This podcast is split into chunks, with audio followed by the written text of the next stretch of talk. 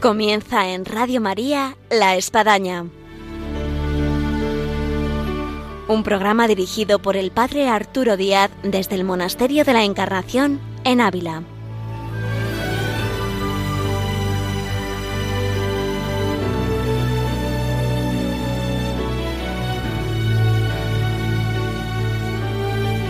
Hola, buenos días. Les habla el Padre Arturo Díaz. Bienvenidos a La Espadaña. Como todo último viernes de mes, tenemos con nosotros aquí en La Espadaña nuestro programa de vida y obra de Santa Teresa con María Ángeles Álvarez. Y es el primer programa de este nuevo año, 2022. Así que bienvenidos a este mundo maravilloso de Santa Teresa, donde nos encaminamos con ella hacia Palencia y lo que supuso esa fundación.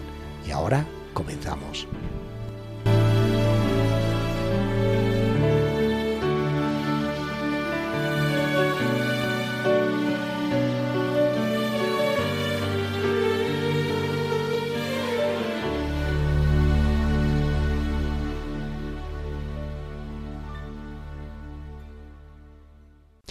Hola, buenos días, María Ángeles. Buenos días, padre. Podemos decir feliz año, en cierto sentido, porque es el primer programa que tenemos de Vida Hebra Santa Teresa Sí, este feliz año. año para todos los oyentes. Así que vaya, este feliz año en medio pues de todo lo que estamos viviendo, que como bien decía Santa Teresa, a tiempos recios, amigos fuertes de Dios. Así que en esa amistad nos encontramos.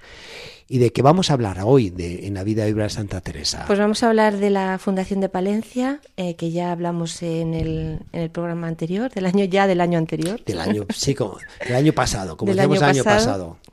Pasado. Acá un mes. y vamos, bueno, pues ya tenemos una santa, una santa ya muy mayorcita, pero que nos sigue dando un ejemplo de, de vida y de, determin- de determinada determinación Sin de llevar alguna. a cabo las, las fundaciones. Cuando llegaron a Palencia, bueno, como habíamos visto en el programa anterior, pues que tenía muchos prejuicios la santa porque le habían hablado muchas cosas sobre, sobre Palencia. Eh, realmente todo- todas estas ideas que tenía previas pues se fueron poco a poco disolviendo y, y la santa quedó, quedó encantada de, de- de cómo la acogieron y de cómo iba la, la fundación. La casa que, que la habían buscado para, para hacer el convento era de alquiler. Y bueno, pues eh, cuando la vio la santa, pues no le gustó. se asustó.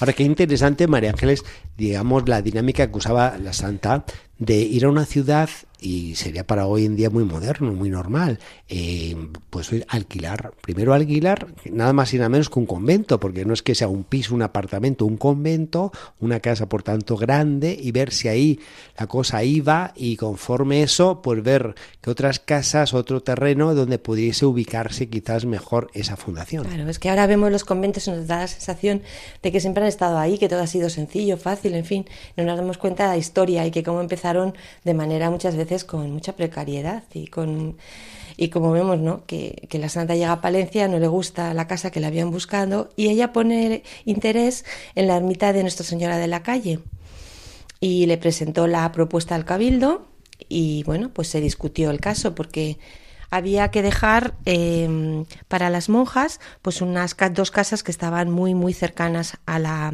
a la ermita y había que abrir unas rejas y ventanas en la ermita para que las hermanas pudieran seguir los oficios, comulgar y bueno, eh, adelante parece que salió la, la idea de la santa y mm, aunque la condición que, que se ponía es que siempre estarían en alquiler, es decir, Sí. que, que no se podría, no se podría comprar. Eh, bueno, en estos momentos nos cuentan las crónicas que, que la santa se convirtió eh, en la persona más visitada de Palencia. Es decir, que iba todo el mundo, ya lo hemos visto también en las últimas fundaciones, ¿no? Hablar con ella, pedirle favores, a, a saber su opinión, ¿no? Dice en una carta del 6 de enero de este año 1581, yo andaba tan ocupada en visitas que aunque quisiera escribir de mi letra, no pudiera. Es decir, que bueno, que entre las visitas que, que la santa tuvo aquí, bueno, pues disfrutó mucho con las de don Suero de la Vega y doña Elvira Manrique, mm, que fueron allí con sus niños. Y también nos cuentan las crónicas que la santa jugó con los niños que se metían dentro, se le metían dentro del escapulario, ¿no? y, que, y que jugaba mucho y, y lo pasó genial. A uno de los niños pues le vaticinó que iba a ser religioso. Y bueno, pues así fue. Eh, fue religioso con el nombre de Fray Juan de la Madre de Dios. Bueno, em, a esta fundación pues, eh, se presentaron bastantes resistencias, ¿no? Primero de los cofrades de la ermita, que no querían para nada que unas monjas estuvieran ahí y que por tanto se vieran frenados sus romerías, sus fiestas, para guardar un poco ese silencio. ¿Cuánto horroriza los problemas de hoy en día que vivimos a veces en ese entorno también eclesial, ¿no? Exactamente. También el segundo había otro problema, segundo problema que los dueños de las dos casas que supieron que, eh, que estaban interesadas las monjas para hacer esta fundación, pues que les subieron mucho el precio, porque vieron que estaban pues muy interesados, ¿no? Esto es una cosa también que sigue en nuestro tiempo, eh, completamente. sí. Eh, sus amigos en ese momento le buscaron otra casa en la calle Tamayo, cerca de la calle Mayor. Y Teresa fue a verla, bueno, pues con mucha, con mucha astucia, ¿no?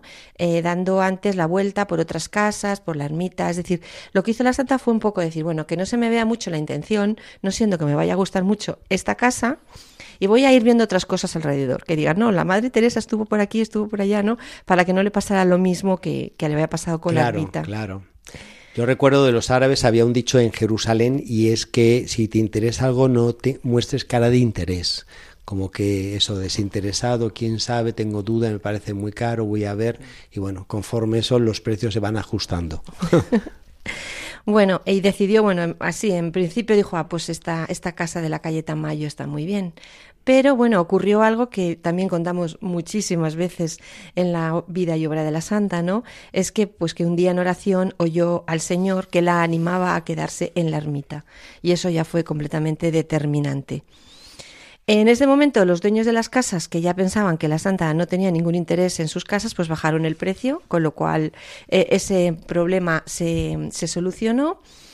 encontró entre los canónigos a, como los fiadores de las fianzas y llegó pues a impresionarse con la generosidad y empezó eh, la Santa las, las, obras de remodelación, de decoración, ya sabemos que a ella todo este mundo le encantaba y que lo hacía con, con mucho gusto.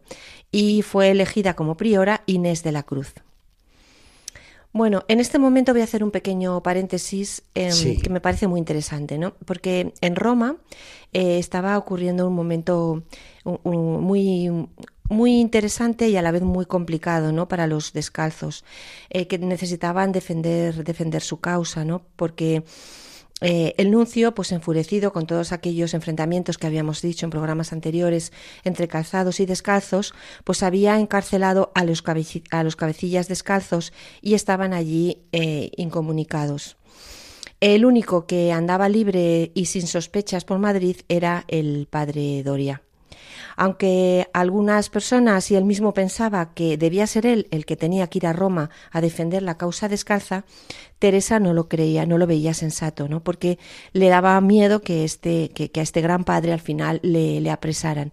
En, la Navidad del año 1578, la santa em, había pedido al prior de Mancera, Juan de Jesús, que fuese a Ávila a hablar con ella. Y esta, esta entrevista se llevó totalmente en silencio y bueno, pues fue disfrazado de cura portugués. Y le dijo, venga usted disfrazado, por favor, que no quiero que de ninguna manera se sepa que ha venido. Pidió como compañero eh, de, para ir a Roma al prior de, de Pastrana. Y estos dos fueron a Madrid y fueron a Alcalá eh, a comunicar la decisión de la madre. Es decir, que la madre quería que fueran a Roma a defender la causa de los descalzos. Y llegó una ocasión única. Es que don Francisco de Bracamonte, en Alba, necesitaba una dispensa matrimonial para casarse con su prima doña Ana y se tenía que negociar en Roma. Y justamente el padre Juan de Jesús era un buen canonista y se ofreció eh, a ir con, con el, eh, con Bracamonte eh, en el cortejo y, ir, de, ir de viaje hasta Roma. ¿Y cómo fue? Bueno, pues esto es otra cosa que también a mí me ha parecido sorprendente. Se disfrazó de capitán. Parece así una película esto. es que es, como increíble, ¿no? Eh, y además tenemos lo que, lo que dijo la santa, ¿no? Dijo, era, buen dispuesto, era bien dispuesto y con rostro grave y belicoso y representaba un valiente capitán. Es decir, que, que este carmelita iba vestido así de esta manera, ¿no? eh, pasó por Ávila, fue a ver a la madre y, la madre le dijo, ¡ay, cómo parece hombre! Le dijo cuando le vio vestido de, capitán. Tenían que ir a, negociar la causa descalza a la curia. Y luego, bueno, pasaron por Beas para recoger un dinero que les tenía preparado la Madre Ana de Jesús, de ahí fueron a Caravaca y embarcaron en Alicante. Bueno, ¿qué es lo que consiguieron? Bueno, pues consiguieron bastantes cosas, ¿no? Eh, consiguieron cosas muy importantes para la Orden del Carmelo Descalzo. Que no se gobernaran los descalzos con un provincial calzado, que vimos que era quizá el problema mayor que había, que el provincial de los descalzos abarcaría Castilla y Andalucía y solo estaría sujeta al superior de su orden, y este, este informe, pues, agradaba al rey, que como también hemos dicho en programas anteriores, pues estaba siempre abogando por la independencia. Pues sí, por la independencia de los descalzos. Pero bueno, la, guerra continuaba en Roma y el cardenal Buocompagni y los calzados em, fueron echado, echaron toda, toda la artillería, es decir, que em, se celebró el capítulo general en Roma el 22 de mayo y eh, mientras los descalzos se tuvieron que disfrazar y huyeron por las calles de Roma mm, porque había un montón de emboscadas de los calzados que querían eh, cazarlos. En fin, em, como vemos, eh, es un momento realmente convulso. Todas estas noticias pues llegaban a la santa y, realmente ella pues se encontraba como muy, como muy afectada con todo, ¿no? Em, al final, pues el, padre Doria se quedó eh, un poco al frente de, la de, los descalzos. Y bueno, en este momento mm, la santa quería que el padre Gracián pues se apoyase más en Doria, ¿no? Eh, pero eh, sabemos que bueno que entre ellos tampoco es que hubiera una, buena una buena relación. Se terminó entrevistando en este momento en Palencia con el padre Gracián, Santa Teresa. Eh, él le, le, le, comunicó que estaba muy molesto y realmente pues fue una, una visita para la santa eh, demasiado, demasiado corta. Porque el padre Gracián veía eh, que algunos de los instigadores de todo esto pues habían sido los que se denominaban los de la Cardona, es decir, todas estas personas que habían entrado en la orden, que no tenían letras y que, y que querían poco a poco ir llevando la orden por unos derroteros que no eran los que pensaba la madre fundadora, ¿no? Y, y bueno, ese, lo que llegaron a la determinación en Gracián y, la, y, la, madre Teresa fue algo muy importante, ¿no? Que si la vieron que si la causa de una de las causas importantes de todo este revuelo era la, la falta de formación de algunos de los descalzos, pues que había que buscar y crear una casa para formar a los descalzos y entonces se buscó una casa en Salamanca, o sea, justo eh, con, motivo de, todo, de todo este razonamiento y de todo este planteamiento. Una casa que se, que se llegó a inaugurar el día 1 de junio. Muy bien, pues un recorrido fantástico en este paréntesis entre la fundación de Palencia y lo que estaba acaeciendo la orden. Sí, que termina justo en estos momentos en los que la Santa está en Palencia, que se reúne con el padre, con el padre Gracián, y bueno, eh, es, simplemente son unas pinceladas muy rápidas de, de un proceso muy complicado y que tendrá una gran trascendencia posteriormente. Sí, sí, sí. la muerte de, Santa Teresa. Sí, muchísimo. Y que, y que también, bueno, pues vemos cómo el análisis del problema verdadero les llevó a ver la falta de instrucción como uno de los, una de las cosas que, que realmente les faltaba y por tanto la fundación de esta casa de estudio pues es una solución bastante, bastante interesante. Bueno, la santa estaba en Palencia y se estaban trasladando a las casas de la ermita para eh, culminar la, fundación. Eh, llamó para que no faltase el obispo don Álvaro de Mendoza. Eh, también estaba fray Hernando del Castillo, que era favorecedor de la descalcez. Y bueno, la santa pues echó mucho de menos al, al padre Gracián que se fue. El viernes de, del corpus se celebró el traslado. Y bueno, todo esto nos lo cuentan las actas capitulares de los archivos de la Catedral de Palencia, que se lo voy a leer ¿no? a todos nuestros oyentes porque nos relatan, relatan muy bien todo este momento. Y porque se había de hacer esta tarde a las tres, acordaron sus mercedes que se tañese a vísperas media hora antes que otros días. Y para decir los maitines, se quedaron algunos señores canónigos y racioneros, porque no hubiese falta en ellos. La orden, cómo se ha de hacer, la, dicho, la dicha traslación, es que, yendo la dicha procesión general del cabildo órdenes, parroquias y la ciudad con la música de voces y ministriles, sacarán las dichas religiosas de la casa, de la casa en la que están ahora y irán por la calle adelante al juego de la pelota y por Santa Clara, y pasando por San Lázaro se tomará allí el Santísimo Sacramento, y volverá la procesión por la Puebla la calle derecha de Nuestra Señora de la calle, y su señoría pondrá el Santísimo Sacramento en el altar mayor de la iglesia, y luego, otro día adelante, hará a su señoría la bendición del claustro de la casa. Muy bien. Bueno, pues es una escena, ¿no? Que nos muestra todo este momento de la Fundación de Palencia. Lo he recogido también porque me imagino que a nuestros oyentes palentinos les irán siguiendo las calles. Yo me estaba acordando de ellos, sí, de lo que supone ver ahora lo que es el Carmelo en la ermita de la Virgen de la Calle, eh, de lo que supuso pues todo este entorno que Santa Teresa pues ella fue descubriendo de esa Palencia en la cual se estableció este este palomarcico de ella. Sí y esta esta, procesión con músicas y con eh, que, iban por todas las calles de Palencia no llevando a, a, las a las descalzas y a Santa Teresa hasta su nueva fundación. Bueno, eh, la santa en este momento, pues ella tenía intención de, viajar a Burgos, porque allí la estaban llamando para que realizara una fundación. Pero en este momento recibió una carta de su antiguo confesor, don, Alonso Velázquez, que ahora era el obispo de Osma, para que fundase una casa en Soria. Eh, Gracián delegó en Doria para que acompañara a la santa en esta fundación. Y bueno, eh, llevó como priora a Catalina de Cristo, que, que, era tornera en Medina del Campo. Bueno, el padre Gracián eh, pues se asustó mucho de que la madre llevara como superiora eh, de Medina del, como superiora a Catalina de Cristo, ¿no? Y voy a leer un poco lo que, lo que dice el padre Gracián en Escolias y Adiciones.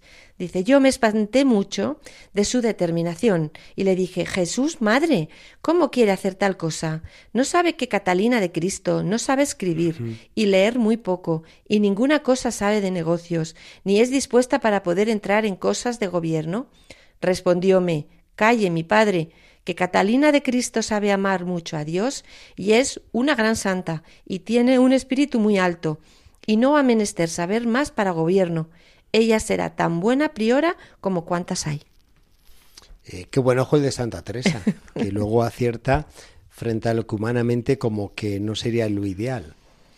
Sobre todo eh, lo que acaba de decir, ¿no? Es decir, cómo la santa eh, conocía a las personas profundamente y veía las valías de cada persona incluso aquellas que, que, eran profundas, que no eran en apariencia. Una persona iletrada pues no parecía oportuna para ser la priora de una fundación, ¿no? Pero ella la conocía a esta, a esta hermana y sabía que era, que aunque no supiera leer y escribir, pues era inteligente, que era asentada, que, que era una persona eh, con una gran vida espiritual, asentada, ¿no? Y la defiende, ¿no? Y la, y vemos que sí que la, la deja como priora. Aquí se repite María Ángeles y traemos a la memoria del Antiguo Testamento el pasaje de Samuel en la casa de David ahí en Yesé, Belén, buscando quién sería el rey de Israel y donde siente esa premonición que le dice Dios no mira las apariencias sino los corazones y viene a elegir pues eh, el último de los hijos el que estaba ahí medio perdido con las ovejas el que parecería que no es el más idóneo. Bueno pues ese fue el elegido. Sí, esto nos habla de eso, ¿no? De cómo la santa realmente conocía a sus hijas eh, personalmente, ¿no? Y íntimamente para, para saber, eh, para saber exactamente con quién podía contar para llevar a cabo la, las fundaciones.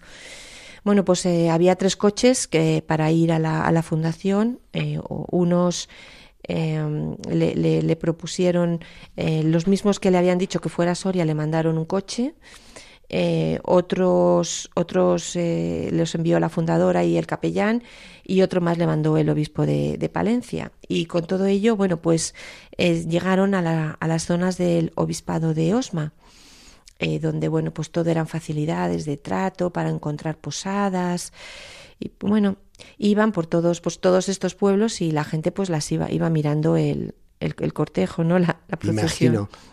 Pero decían que, em, que, en un lugar, pues eh, parte de las personas que estaban allí viendo cómo iban pasando los coches y toda, toda la procesión, pues pensaban nuevamente que las, que las llevaban presas de la Inquisición. Vemos que esto también se de Sevilla. porque iba con ellas un alguacil para ayudarlas en todos sus problemas. Bueno, a las a, tres leguas de Aranda, eh, pues en, después de recrearse Teresa en un paisaje muy verde, en el que echaba de menos al padre Gracián, que ya sabemos que, que muchas veces habían compartido momentos así de naturaleza, pues llegaron y pasaron la noche en la hospedería del monasterio premostrasense de la Vid. Bueno, para todos aquellos que lo conozcan, pues es una maravilla de lugar. Sí una belleza de lugar. Hoy en día es Agustín, son agustinos. Y bueno, que también incluso se puede uno quedar, ¿no? Tienen una pequeña, un pequeño hotel dentro de dentro del monasterio, en un lugar bellísimo, ¿no? O sea, bueno, pues nuestros oyentes que vayan por ahí se hospeden, que también sepan que por allí pasó Santa Teresa y que también quedó muy, muy impresionada, ¿no? De la belleza del lugar y de, y de la naturaleza. Es bueno tomar el dato.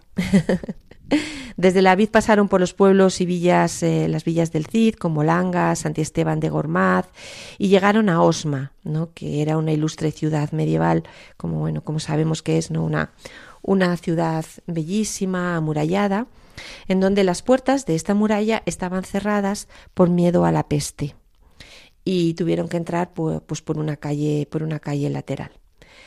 Y luego ya después, eh, eh, a partir del día 2 de junio de este año 1581, pues fueron pasando por pueblos de la zona tan espectaculares como Catalañazor eh, y llegaron a Soria.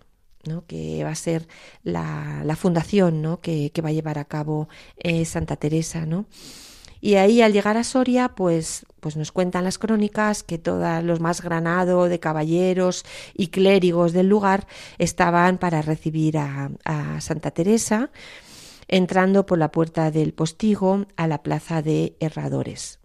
Y bueno, Em, en, el en, el trayecto eh, se ordenó que los coches tenían que pasar delante del palacio de don Juan de Castilla, donde se hospedaba el obispo don Alonso de Velázquez. Bueno, esto es una, una, cosa que también cuentan las crónicas y que es muy bonito, ¿no? Parece ser que la figura del obispo se intuía detrás de la ventana. O sea, no es que el obispo saliera, sino que más o menos se veía. Y, y entonces en ese momento la santa bajó del coche y se puso de rodillas para recibir la, la bendición, ¿no?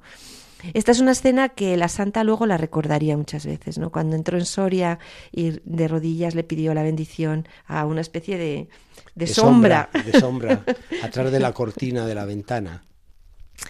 Bueno, llegaron al, al, palacio de doña Beatriz de Beamonte y Navarra, que era eh, la, la, que iba a, a, donar el, este palacio para la fundación, eh, que era donde se va a fundar el convento de las descalzas.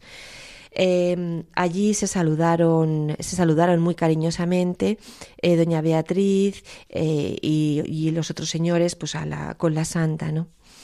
Eh, bueno, doña Teresa, la santa nos hace un retrato eh, muy, muy bonito de doña Beatriz en Fundaciones 30, mm, que se lo, se lo voy a leer. Dice así. Viene de los reyes de Navarra, hija de don Francés de Beamonte, de muy claro linaje y muy principal. Fue casada algunos años y no tuvo hijos y, quedóle mucha hacienda y había mucho que tenía por sí de hacer un monasterio de monjas como lo trató con el obispo. Y él le dio la noticia de esta orden Nuestra Señora de Descalzas, eh, mandándole que le dio la que le dio que se pusiese eh, deprisa eh, para este efecto. Es una persona de blanda condición, generosa y penitente. Bueno, era una gran señora, tenía 57 años, bueno, había tenido un pasado bastante azaroso, pero su ilusión era hacer en su palacio pues un convento de descalzas. Eh, parece ser, según nos cuentas también las crónicas, que estas dos señoras, Teresa de Jesús y esta doña Beatriz, pues entendieron de maravilla y con lo cual, bueno, pues parecía que, la fundación pues iba, iba para adelante. Em, en Soria, eh, la santa se sentía eh, por momentos muy alejada de Castilla. le parecía que estaba, como ella decía, que estaba en el fin del mundo. ¿No? en aquel momento sí, sí, para duda, en ese mapa de esa época. Ahora, esta es una de las fundaciones, vamos a decir así, más fáciles de Santa Teresa, a diferencia de las otras. Iba todo como, como muy rodado. rueda. Sí, sí, sí, sí, sí. Bueno, en este momento eh, la santa eh, escribió una cuenta de conciencia, que es la cuenta de conciencia número 66, eh, que la, la, tenía, la, la, escribió para poder confesarse con el obispo eh, y bueno, mm, es una cuenta de conciencia preciosa. Eh, como el tiempo ya se nos, se nos va acercando el fin del, del programa, eh, pues, pues yo lo que les insto a nuestros oyentes es que la lean. Cuenta de conciencia número 66. Número 66. Muy bien.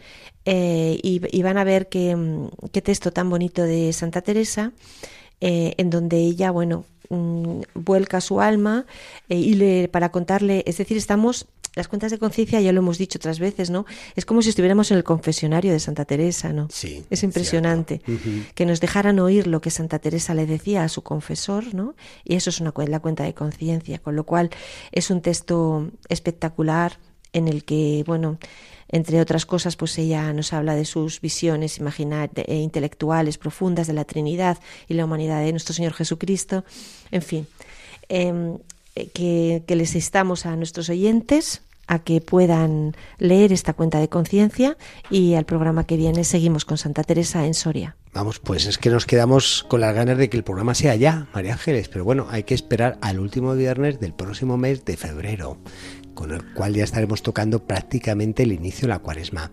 María Ángeles, muchas gracias por este programa tan hermoso, con este recorrido que hemos podido eh, hacer junto contigo, llevados de la mano hacia Palencia con Santa Teresa, Soria y lo que a través de cada fundación se, se esconde y que es para apreciar los que viven en ese entorno y los que hacen rutas teresianas, lo que supone hoy en día por ver esos carmelos. Muchas gracias, María Ángeles. Un saludo paciencia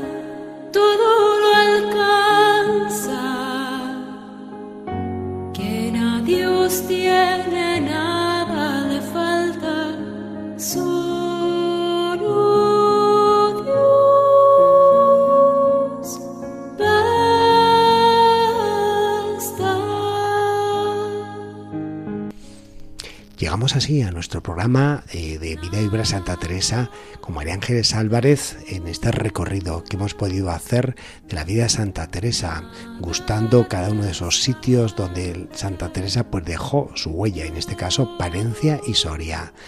Seguiremos con la vida y obra Santa Teresa el próximo último viernes de mes y les emplazamos al viernes próximo, Dios mediante. Hasta entonces.